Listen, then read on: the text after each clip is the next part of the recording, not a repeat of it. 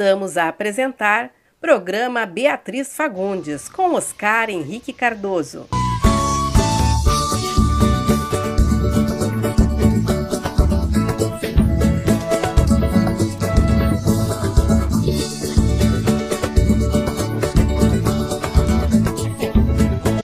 Gente, 11 horas 2 minutos, 11 horas 2 minutos. Vamos ver aqui a temperatura agora. Neste momento já estamos aí com o céu bem nublado em Porto Alegre.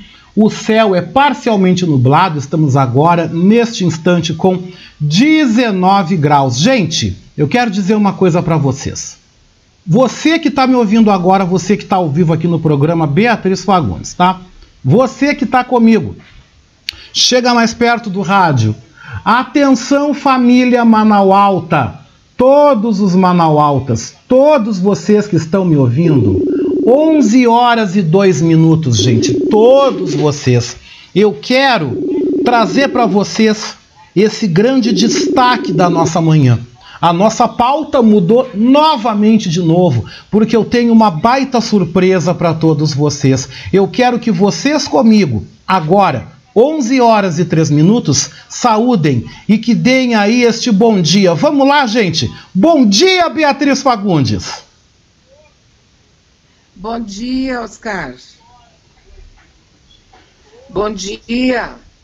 Bom dia, Beatriz. Beatriz, eu queria começar dizendo, em nome de toda a nossa grande família Manaua, primeiramente em meu nome, segundo no coro de toda essa família dos ouvintes, eu quero te dizer que eu e nós te amamos. Quero que tu ouça isso da minha boca, o quão eu te amo, o quão eu sou grato a Deus pela tua vida, o quão eu sou grato pela tua existência, o quão eu sou grato pelo teu renascimento. Nunca esqueça que nós te amamos profundamente, porque a gente sabe que o amor cura, o amor transforma. E todo esse amor está ajudando para que tu volte e para que tu estejas aqui novamente conosco. Saiba disso, Beatriz, e que coisa boa poder dizer para ti o quão nós e o quão eu te amo. Que bom poder falar isso para ti. Que coisa boa, Oscar. Tá me ouvindo bem? Perfeito, parece que tu estás aqui na minha casa. Tá, pois é. É que na verdade eu estou fazendo aqui uma ginástica porque eu tenho que admitir que eu esqueci algumas coisas aqui de manejo tecnológico. Eu estou meio atrapalhada, estava até conversando com o Jefferson, eu esqueci. É, depois a gente vai é, ver isso aqui de perto, né? Mas que coisa boa ouvir isso e sentir, sabe, isso. Porque esses eflúvios, essa, essa energia, eu sinto em mim né? até pela minha própria recuperação, que está sendo é, assim muito rápida, tendo em vista que ao ler e ao saber e ao ouvir e a conhecer outras histórias de pessoas que foram é, abatidas pela Covid-19, como eu fui, se recuperaram como eu me recuperei, mas com sequelas bastante graves, né? E com uma é, recuperação que pode tomar até é, seis meses, alguma coisa assim. Bom, vou pedir desculpas que daqui a pouco eu vou dar uma tossezinha e tal, porque eu estou muito bem, mas não bem, né? Exatamente. Oscar, sabe que a gente passa na vida e toda a vida ela é feita para isso, né? aprendendo. Nós estamos aqui apenas para isso. Agora estava te ouvindo com o nosso querido Melgarejo, além de tudo aquilo que ele falou, também a tua fala sobre a ida até a África e a, a, a história, né, a tua origem e tal. É extraordinário isso, né? É, parabéns, parabéns, parabéns pela compreensão do meu garejo, de entender muito bem, até parece que tem alguma coisa de alma nisso e por essa tua disposição e, e enfrentamento de, de algo que tu tem razão, nós que somos, que temos uma origem mais, digamos assim, reconhecidamente europeia, a gente não tem essa coisa do antepassado, né? E isso faz uma diferença, com certeza absoluta.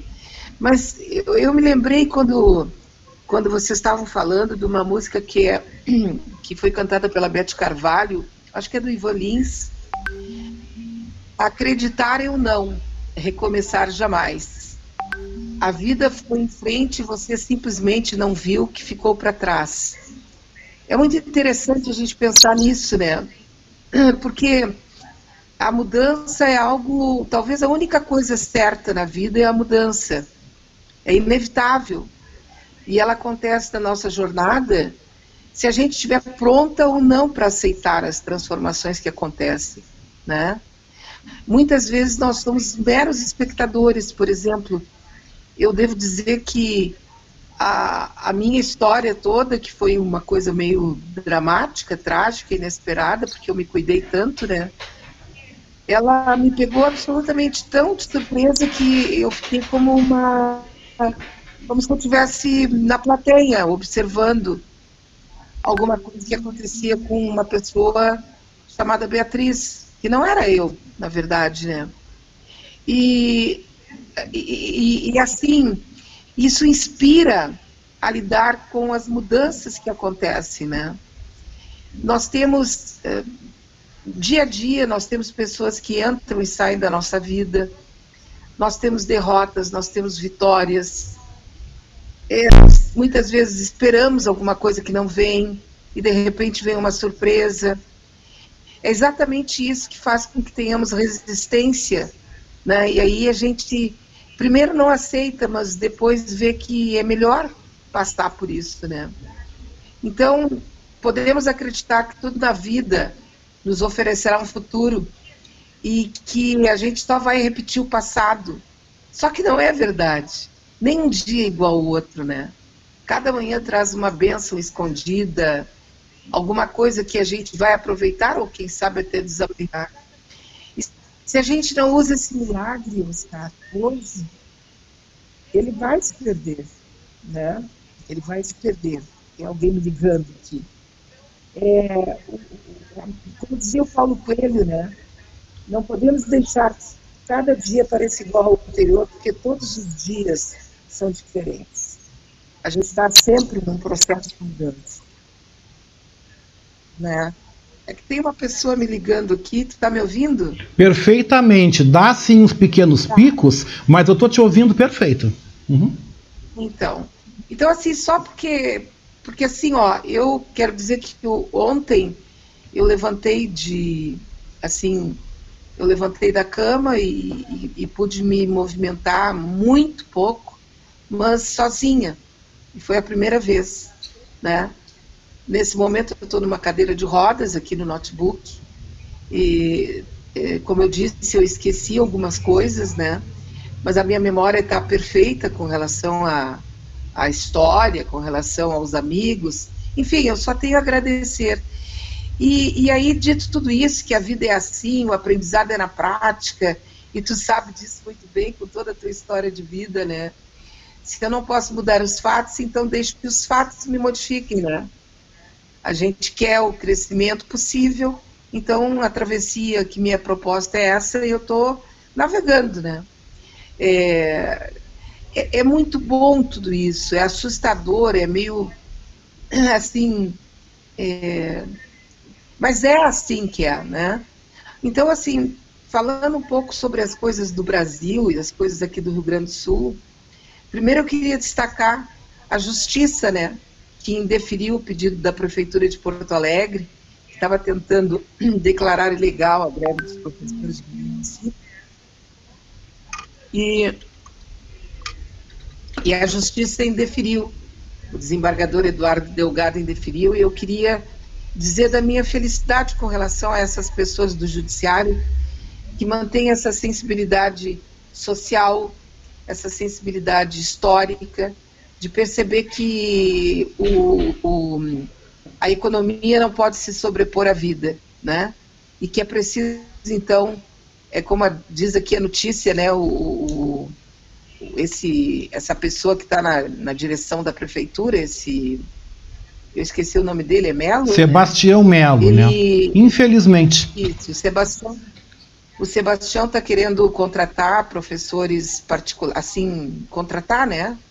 Quer dizer, se ele tem dinheiro para isso, então por que, que ele não arruma as escolas, não bota os EPIs que as, que as professoras precisam? Por que, que as escolas não têm a merenda certa? Porque, entende? Isso dá, isso dá uma revolta, assim, na gente, porque a prioridade deles não é a criança, a prioridade deles não é o professor, não é o ensino, não é o futuro da pátria, né? Então, parabéns aí à Justiça Gaúcha, é, que tomou essa decisão. As coisas eh, são. Eh, dá para a gente passar por muitas notícias e conversar sobre muita coisa, e eu queria então ficar numa fala que foi feita pelo José Dirceu, eh, que está no 247 de hoje, que eu achei assim extremamente importante, já que nós temos uma rádio web e é uma resistência, né? A gente tem ela e fez ela, e hoje vários amigos participam exatamente nisso, hum, no sentido da resistência. O, o quanto a, a, a, imprensa, Oscar, é responsável por tudo isso que a gente está passando hoje. E ainda um momento qualquer, os, os jornalistas, os radialistas, os apresentadores que foram usados e que se deixaram usar é, para serem é, uma espécie de estrada para essa tragédia que a gente vive, é, ainda vão pedir desculpas, ainda vão pedir perdão pelo que eles fizeram. O, o José Dirceu disse que a imprensa se calou entre 2013 e 2018, quando a esquerda era agredida, chutada, cuspida, as bandeiras eram queimadas. Explode essa violência nasceu lá com todo o apoio do PSDB e do Democratas, grande parte do PMDB e principalmente da grande imprensa. Oscar, quando tu vê o que aconteceu, por exemplo, lá no Jacarezinho, só te peço que tu me ajude aqui. Claro, Foram claro, 28 com certeza. 29 assinados. Foram 28 ou 29 assassinatos? Foram 29, foram 29. Os números que estão divulgados hoje pelas redes sociais e pelas ONGs, como a, a Fogo Cruzado, como o movimento Viva Rio, dão conta de 29 mortos. Mas há também a probabilidade de termos mais, porque as informações, Beatriz, ainda estão muito nebulosas, as coisas não estão tão concretas, apesar de o Estado do Rio de Janeiro falar com completamente diferente, apesar do Estado ser categórico em dizer que estes suspeitos que foram abatidos no Jacarezinho tinham envolvimento com o tráfico. Palavra essa, Beatriz, que muito me choca, que também é corroborada pelo vice-presidente, o senhor Hamilton Mourão, dizendo que a polícia fez certo porque tinha que entrar lá e matar vagabundo, entende? Ou seja, é uma chacina, nós vimos uma chacina vergonhosa acontecendo no Rio de Janeiro e que ainda é corroborada pelo senhor Hamilton Mourão, que, que vamos combinar, é muito pior do que a gente já pensava, né? Pois é, a, eu acho que a gente está passando já desde 2016 pela, pelo período mais dramático e vergonhoso da história do Brasil. Não há dúvidas quanto a isso, eu acredito que não é possível, né? Eu ontem bloqueei, porque agora eu já estou tendo acesso a, ao próprio Facebook, já estou conseguindo me, mexer melhor, as minhas mãos já estão mais seguras. Ontem eu bloqueei três pessoas no Facebook depois de um bom tempo. Uma delas disse não foi chacina, foi faxina. Nossa. Eu não pensei duas vezes e bloqueei. A outra disse: as mães que estão chorando hoje poderiam ter cuidado melhor dos seus filhos. Meu Deus do céu. Que pessoa mais nefasta, que pessoa Meu mais Deus. podre, que pessoa mais. Eu também bloqueei. E a outra disse: não lamentem, estes deixarão de lhe dar um tiro na cabeça quando lhe assaltarem. Também bloqueei.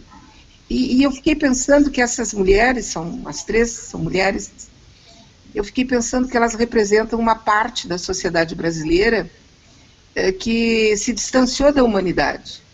Porque isso, para mim, é se distanciar da humanidade, entende? O general Mourão, eu não tenho nenhuma ilusão com respeito a ele, né? Ele mesmo disse que a, o neto dele foi branqueado, que tinha melhorado a raça, porque eu não sei se foi a filha dele ou o filho dele que casou com um branco, né? Então, é uma pessoa misógina, machista, é, preconceituosa, o que é mais ou menos o perfil dos militares brasileiros, né? Além de terem essa, essa infantilidade quase imbecil com o comunismo, estarem praticamente congelados em 1964, é, o que demonstra uma incapacidade intelectual profunda, né? E a, a, mesma coisa com o Pazuello, né, o grande cagão da história. Então, assim, eu não me, eu me surpreendo também. Eu vi aquele general é, Ramos, né? General Ramos, que é eu não sei se é Ramos agora. Sim, sim, é o Ramos, exato, é o Ramos, que era secretário-geral de governo, né? Sim, o Ramos. Isso. E ele disse, né? Ai, não, é, prestem atenção porque a cobra vai fumar. É, general, isso é papo de maloqueiro na mesa do bar. A cobra vai fumar. Sabe, essas expressões ditas por um general do Exército Brasileiro envergonham a instituição. Estes homens tinham que respeitar mais a sua farda, respeitar mais as estrelas que eles julgam carregar no peito e falar como líderes, falar como homens, homens com caráter. Então a cobra vai fumar, ah, essas coisas assim de boteco, fica muito bem, de repente, numa conversa de bar, no meio de um chopp, né? Uma conversa jogada fora. E esses homens não respeitam nada disso. E, e aquele, o que aconteceu lá em, em Jacarezinho é, foi assassinato. Assassinato, porque o correto dentro da legislação brasileira, do Código Penal brasileiro e da Constituição, é a pessoa ser detida, depois levada para detenção, é feita a investigação, o Ministério Público acusa, o juiz aceita, a pessoa é levada ao julgamento, um júri ou alguma coisa semelhante a isso vai determinar se ele é culpado ou inocente, e aí então é determinada uma pena, né? Ele vai ter que cumprir uma pena de detenção, de prisão, de privação de liberdade, e essa é a legislação brasileira. O que foi aplicado ali foi a pena de morte numa verdadeira ação de terrorismo de Estado, absolutamente criminosa. Não foi, eu nem gosto da palavra chacina. Aquilo ali foi assassinato do Estado. É a coisa mais deplorável que eu posso julgar que a gente possa ouvir, ver e assistir com o apoio de algumas pessoas que eu, eu entendo que, repito, se afastaram da humanidade. Bom, dito isso, né, fica aqui a expectativa com relação ao STF, essa figura é importantíssima na história da nossa República, porque representa o poder máximo do, do terceiro instamento, né? É, nós temos uma república baseada no legislativo, executivo e judiciário. O legislativo nos representa, elaborando leis, organizando a nossa vida, né, através de legislação, portarias, etc. O executivo executa e e faz com que essas leis sejam aplicadas. E nas dúvidas é chamado o judiciário para dirimir essas, leis, essas, essas dúvidas. E, e o STF é o, o, Estado, assim, é o momento, é a parte mais alta dessa, dessa parte que é o judiciário.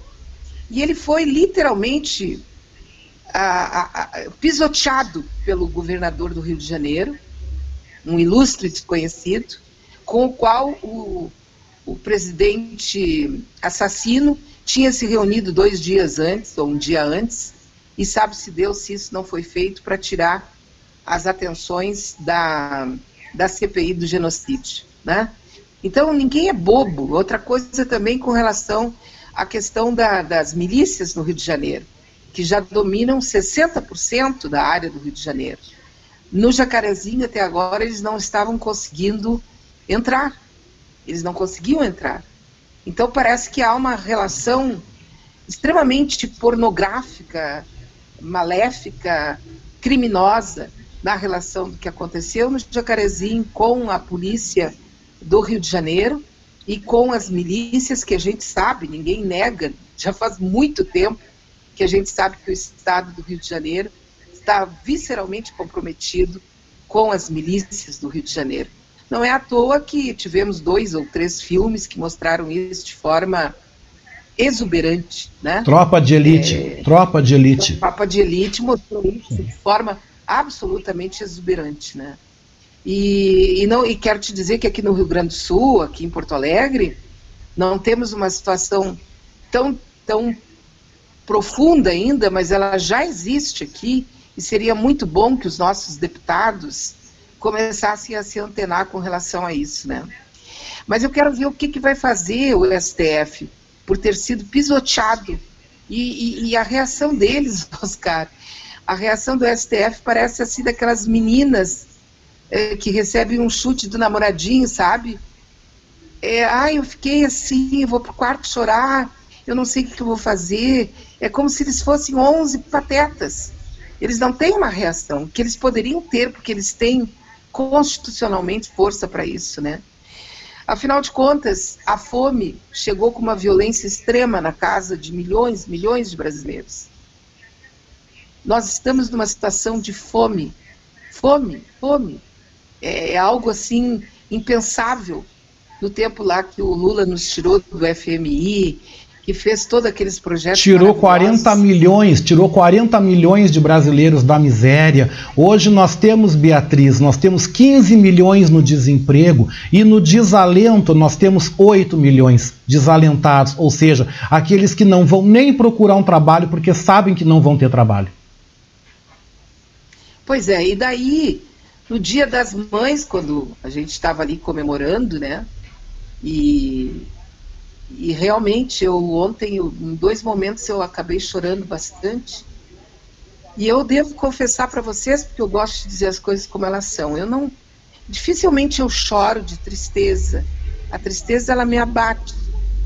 Eu, 90% das vezes, eu choro de raiva, por impotência, que eu considero a, a, o sentimento mais, mais assim, satânico que pode nos a, atormentar, que é a impotência tu não pode fazer nada, né?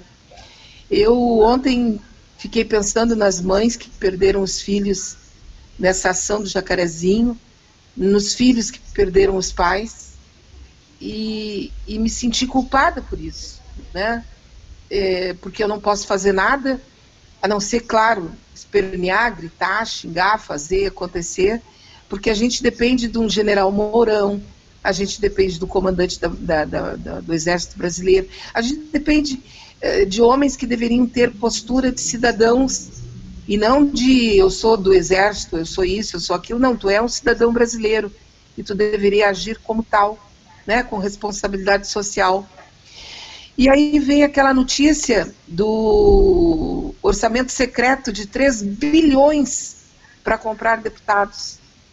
Oscar, isso é uma bomba é uma bomba nem nuclear, é uma bomba uh, absoluta, que deveria hoje, o Bolsonaro devia estar saindo preso lá do, do, do Palácio do Planalto.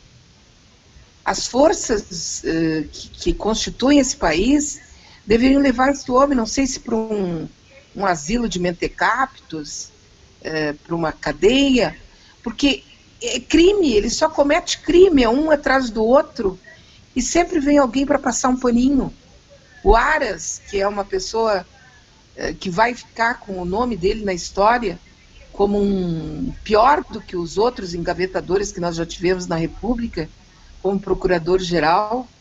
Então, assim, a gente vem num somatório de tragédias eh, de, de caráter, porque realmente aqui a nossa questão é básica, é falta de caráter. Os nossos legisladores são pusilânimes, os nossos legisladores são é, pacatos, e, e, e, o mal vai se agigantando, e a gente vê que eles estão em todos os estamentos, entende? Então, essa resistência, tudo isso que eu estou falando, é para lembrar assim, que o trabalho da resistência ele é extremamente importante para as pessoas acordarem. Tu vê, Claro que eu estou aqui tecendo vários comentários ao mesmo tempo, né? que a gente vai tentando costurar alguma coisa para falar. É, a morte do Paulo Gustavo, Star, doeu muito. Ela doeu muito. É, é, assim, o, como é que eu vou te dizer? Ele foi um, uma espécie de é, ele, ele, passou muito rápido, né?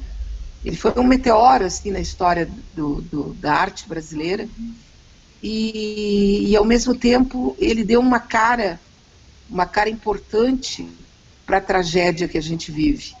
E no dia seguinte, se tu prestar atenção, tu vai ver que as filas em busca das vacinas aumentaram substancialmente.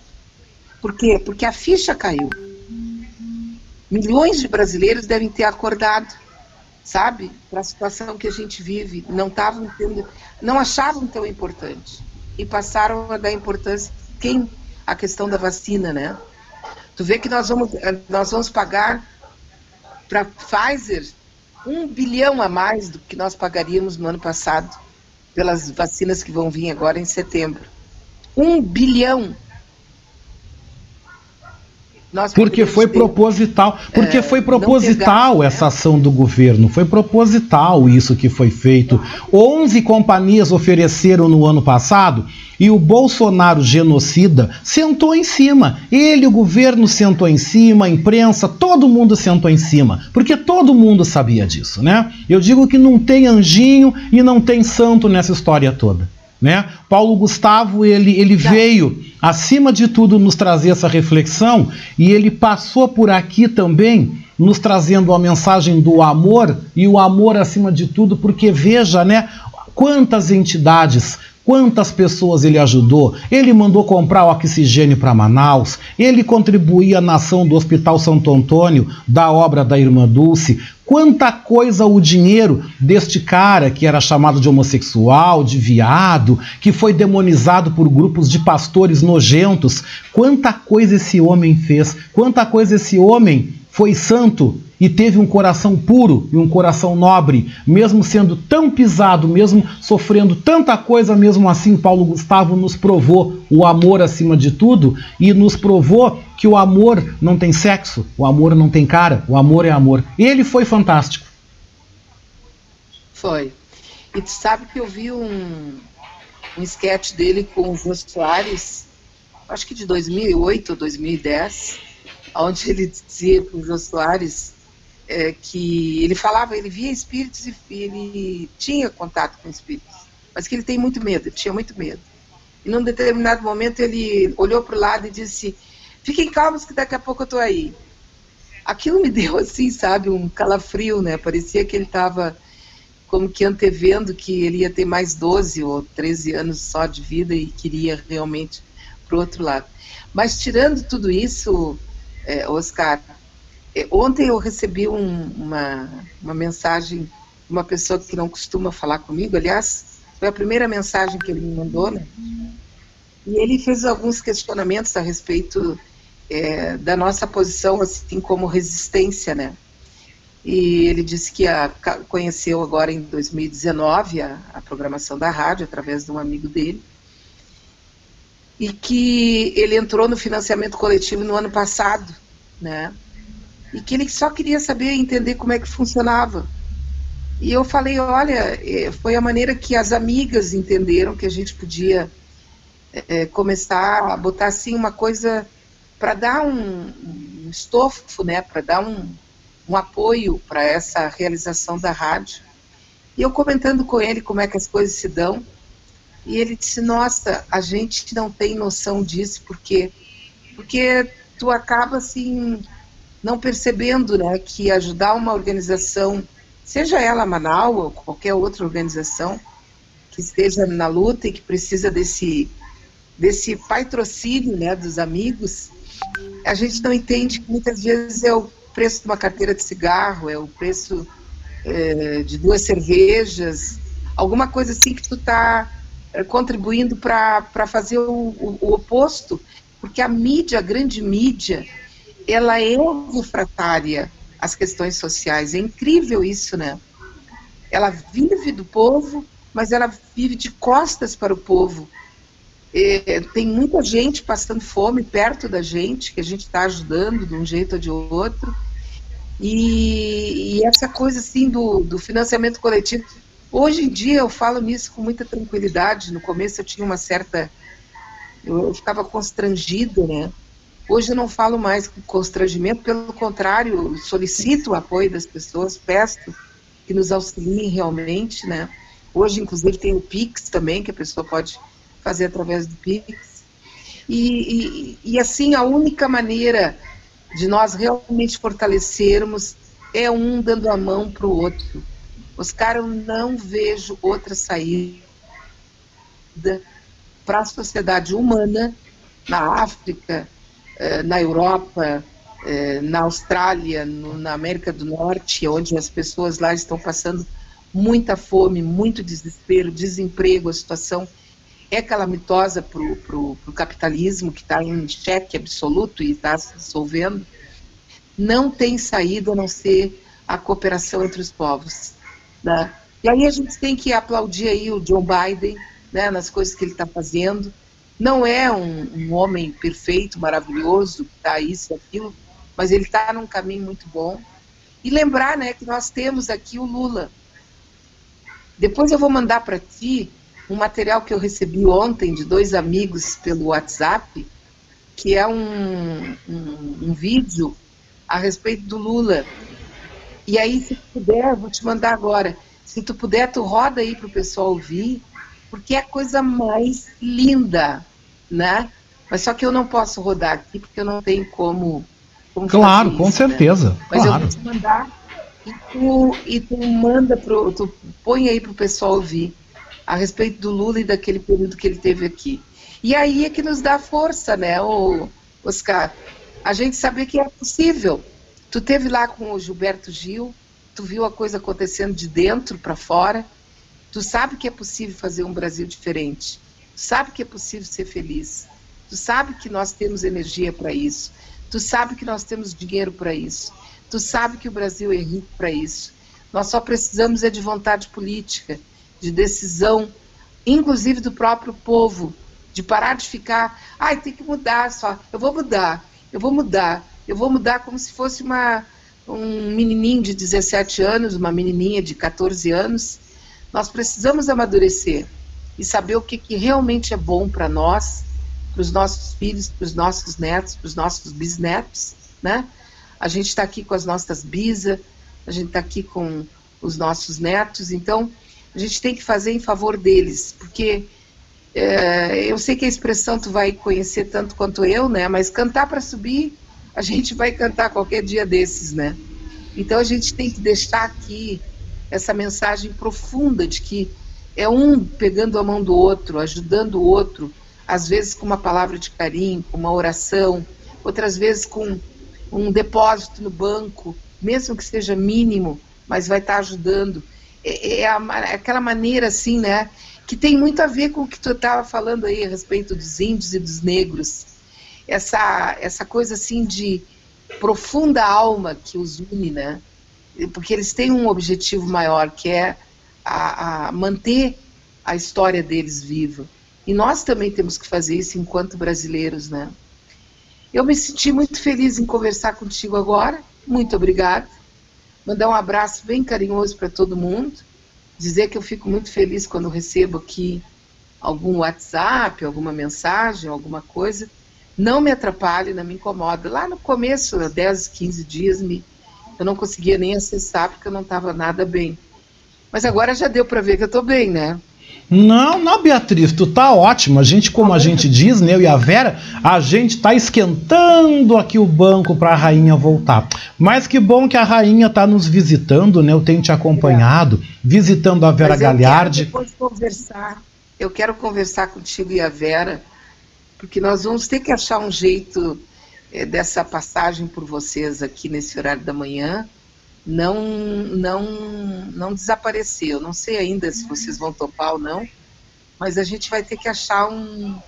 Nós vamos ter que achar um jeito de vocês permanecerem, né? Nesse horário. Se vocês puderem, é lógico, é claro. Não, com Mas certeza, Beatriz. A é gente é vai conversar. Para nós é uma alegria. Que legal a gente poder estar tá os três juntos. Vai ser um barato.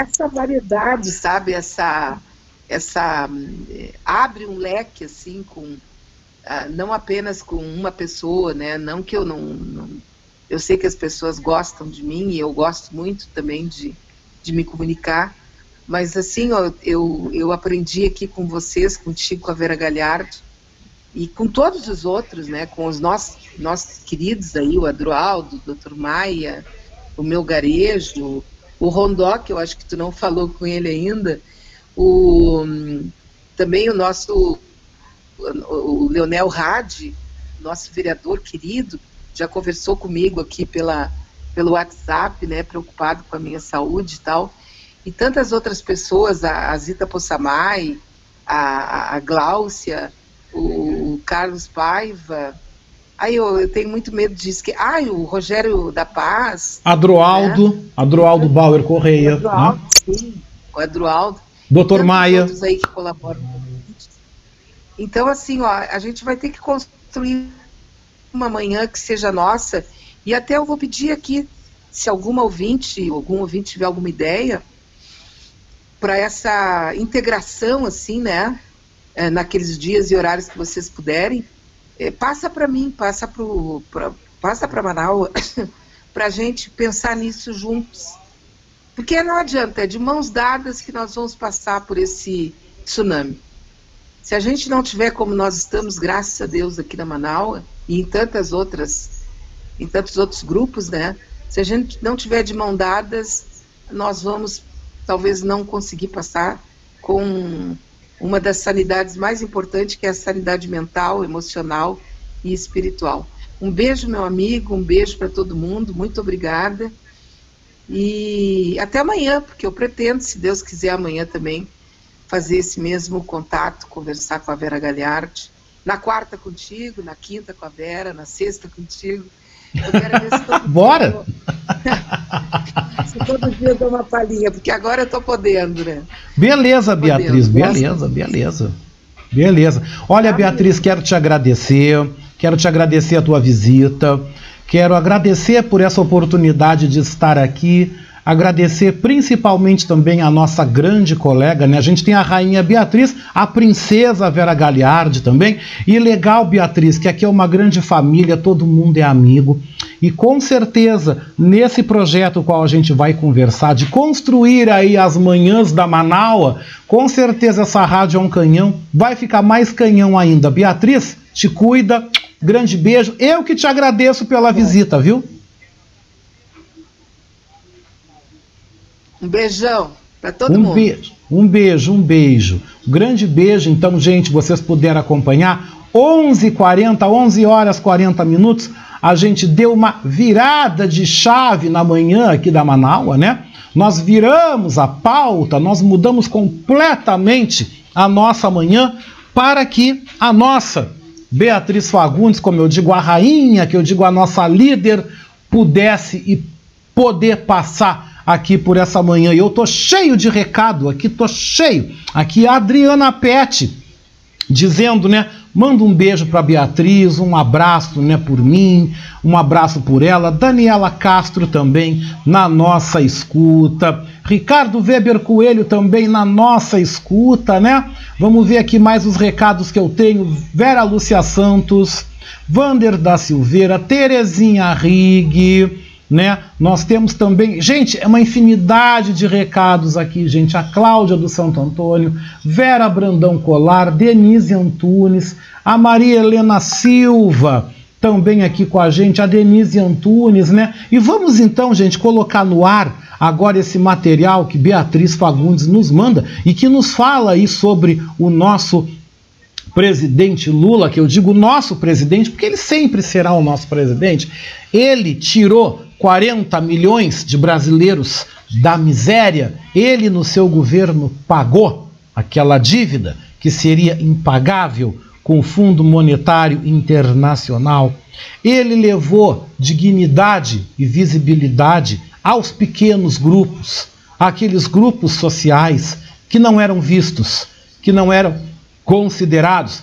e ele levou o Brasil a um patamar de estadismo. Nós nos tornamos um Estado reconhecido e respeitado no seu governo, nas suas duas gestões. E isso é um marco, isso é um marco para a história do Brasil. E vamos ouvir então esse material que Beatriz nos manda agora. Rapaz, eu tô aqui deitado, fui dar um cochilinho pra pôr no sonho e volta em Lula já.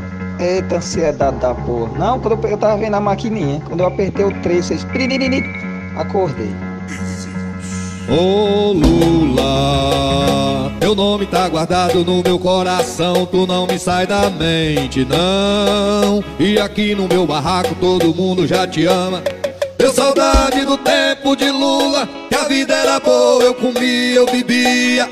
Tinha carne, cerveja e churrasco, e o meu chevette cheio de gasolina. Eu tô com saudade do tempo de Lula, de votar em Lula no 13 de novo.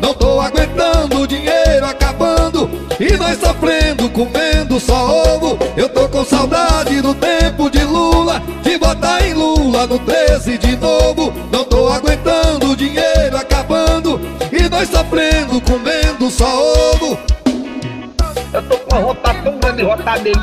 Só encaicando assim o 13, só apertando o dedinho e sai na foto dele o retrato e aquela voadinha. Plim, plim.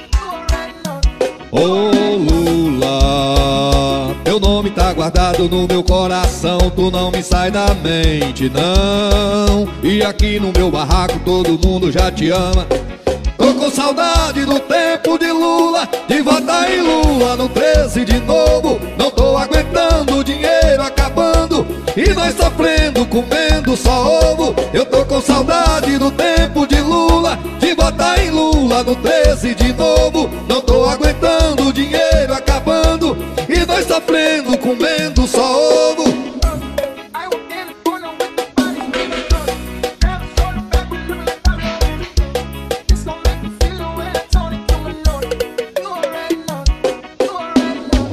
Os poderosos podem matar uma, duas ou três rosas, mas jamais conseguirão deter a chegada da primavera. E a nossa luta é em busca da primavera.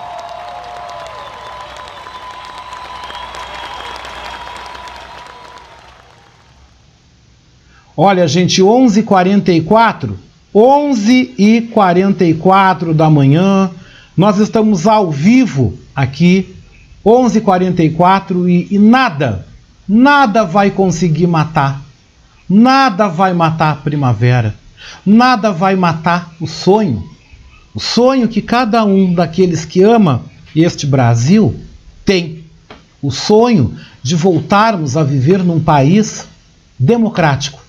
Num país onde todos, todos tinham o direito, todos tinham o direito a tudo. Todos tinham direito a tudo. Porque o Brasil que nós vivemos hoje, o Brasil que está aí a postos, que está colocado aí hoje, não é o Brasil que a gente viveu. Não é o Brasil que a gente sonhou. Como a Beatriz lembrou muito bem, eu tive oportunidade, e eu, eu não falo isso porque alguém me contou, eu falo porque eu vivi. Eu atuei dentro do governo Lula, eu atuei junto ao ministro Gilberto Gil Moreira, eu participei, eu viajei por este país, eu viajei pelo norte, eu viajei pelo nordeste, eu viajei pelo sudeste, visitando as comunidades remanescentes dos quilombos, estando junto com a população negra, estando presente em várias ações em que nós levamos o desenvolvimento cultural, o resgate, a preservação da nossa história. E também cesta básica. Cesta básica. Porque nós na Fundação Cultural Palmares, nós ofertávamos apoio jurídico e nós também ofertávamos alimentação, através do Fome Zero, através do programa Fome Zero, para as comunidades ribeirinhas, comunidades tradicionais, comunidades de religiões de matriz africana, né, comunidades de povos de terreiro, como se falava à época. todos esses espaços que são resistências e manutenção da cultura, da tradição e da comum unidade para esses grupos sociais. Ninguém me contou, o meu ouvido não foi emprenhado. Eu vivi, eu vi, eu vi. Sobre o papel da imprensa, que José Dirceu falou no 247 e que Beatriz falou muito bem nessa manhã aqui com a gente, eu quero dizer que o papel da imprensa, na minha opinião, tem sido vergonhosa. Tem sido um papel vergonhoso, tem sido um papel lamentável. Lamentável. Lamentável. Lamentável. Lembrando aqui um episódio que eu ouvi e que está inclusive no nosso grupo da Rádio Manaus no WhatsApp, o áudio de uma entrevista recente feita para com a presidente do CEPER Sindicato, professora Elenir Schiller, que foi massacrada foi massacrada numa emissora de rádio local por defender o direito à vida. Os professores, em nenhum momento os professores deixaram de trabalhar na pandemia. Eles estão trabalhando muito mais do que estando no espaço físico da sala de aula, porque eles estão em casa fazendo das tripas coração para manter os seus alunos mobilizados para poder passar o conhecimento, para poder passar o entendimento. Muitos estudantes, muitos infelizmente, não têm o acesso à mídia digital. Em muitas casas, o smartphone é um telefone para toda uma casa.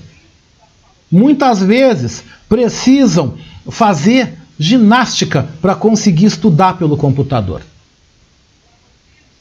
E muito me lamenta, muito me lamenta ver colegas que se dizem jornalistas, que eu não os reconheço como jornalista, eu não reconheço essas pessoas como jornalistas. Porque quem massacra, quem defende um direito, e um direito de uma categoria que deveria sim estar sendo vacinada, Ontem eu conversava com a minha prima, eu tenho uma prima, Alice, ela é maranhense, mas está morando no Rio Grande do Sul. Mas a sua mãe, seus tios e seus familiares que são professores moram no Maranhão. Ela me contando que no Maranhão, governado pelo Flávio Dino, os professores já foram vacinados. A mãe dela, os tios dela já foram vacinados. Aqui no Rio Grande do Sul, que sempre foi considerado um referencial e um modelo na educação, o senhor governador Eduardo Leite, que muito me decepciona como pessoa, eu tenho uma decepção profunda em relação ao Eduardo Leite, profunda. Eu não votei no Eduardo Leite, jamais votaria no Eduardo Leite, jamais. Mas o meu sentimento de decepção com este jovem é profundo. Por estar vendo o que ele está fazendo. Ele é a velha política. Ele é a velha política. Ele não é a nova política. Ele é a velha.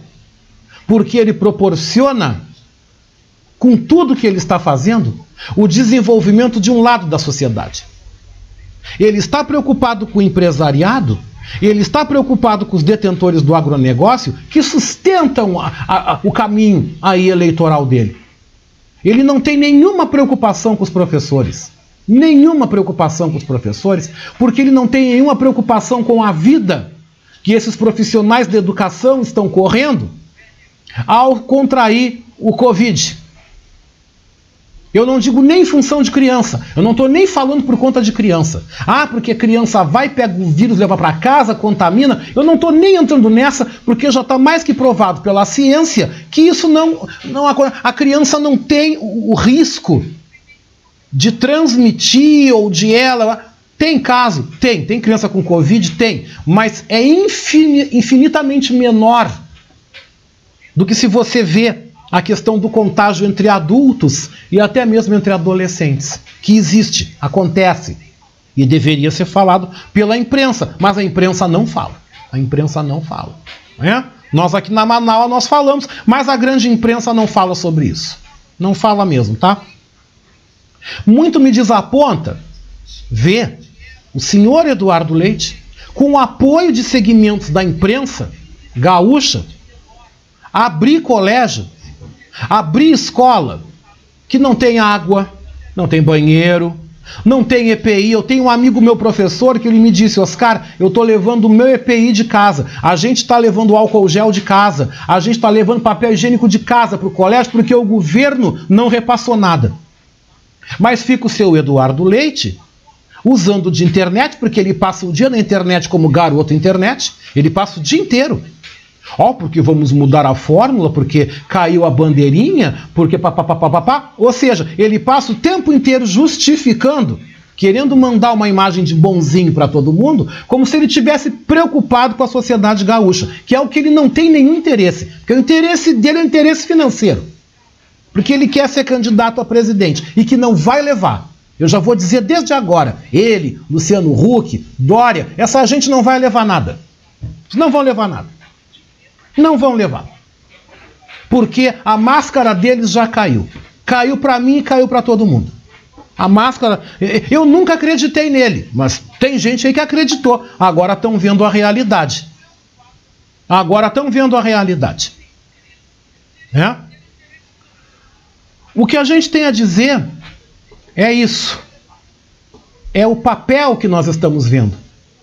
As máscaras estão caindo. As máscaras estão caindo. A única alternativa que nós temos de mudar ou de retomar o rumo da história é, em massa, elegermos o Lula. Caso o Lula venha como presidente. Caso ele venha, caso fechou, ele está vindo, ok, vamos todos no Lula. Vamos todos no Lula. Que é o único caminho para mudar esse país. Se não, nós vamos à bancarrota.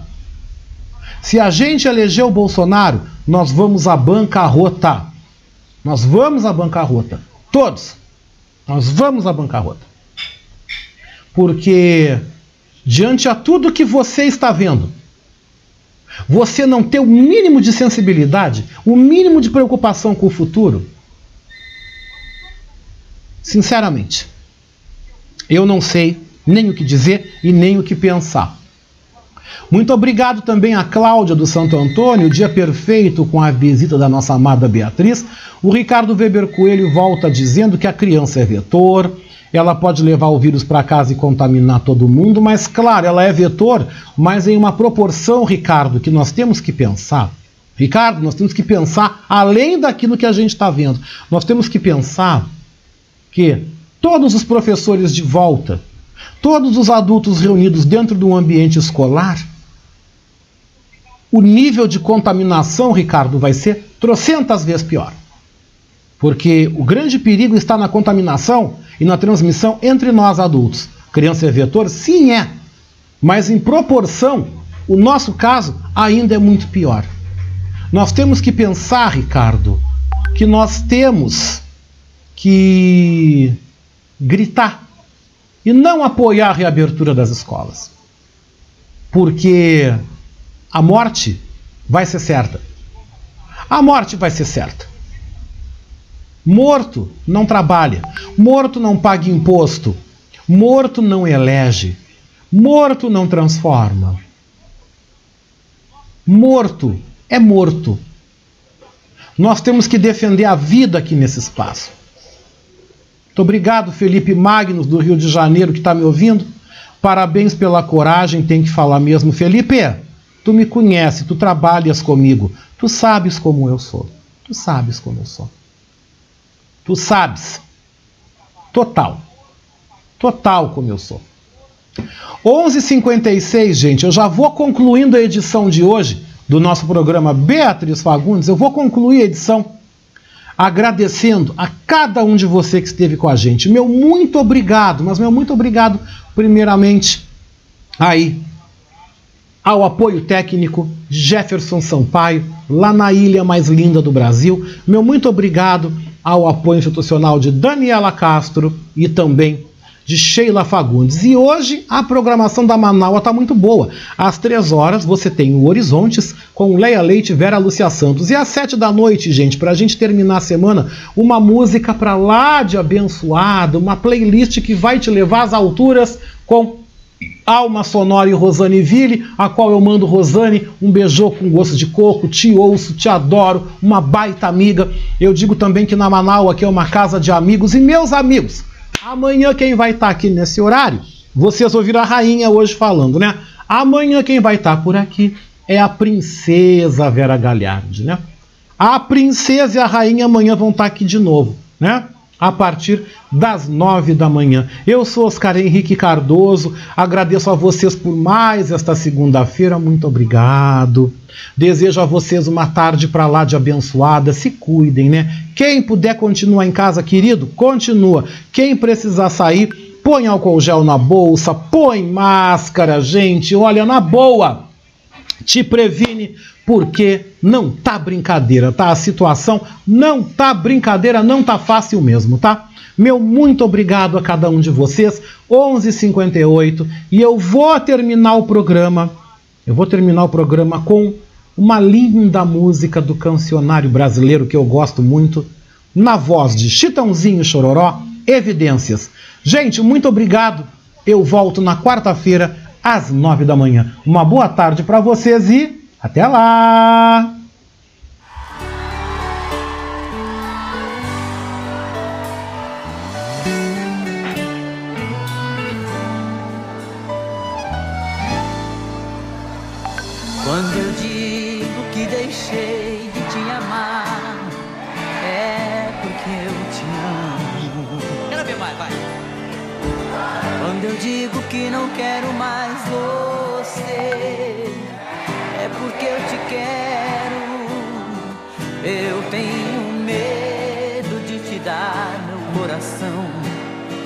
Confessar que eu estou em tuas mãos.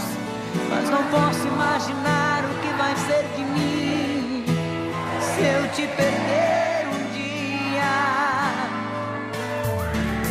Eu me afasto e me defendo de você, mas depois me entrego.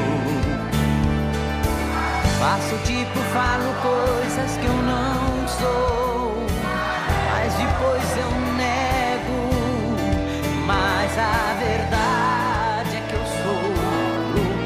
see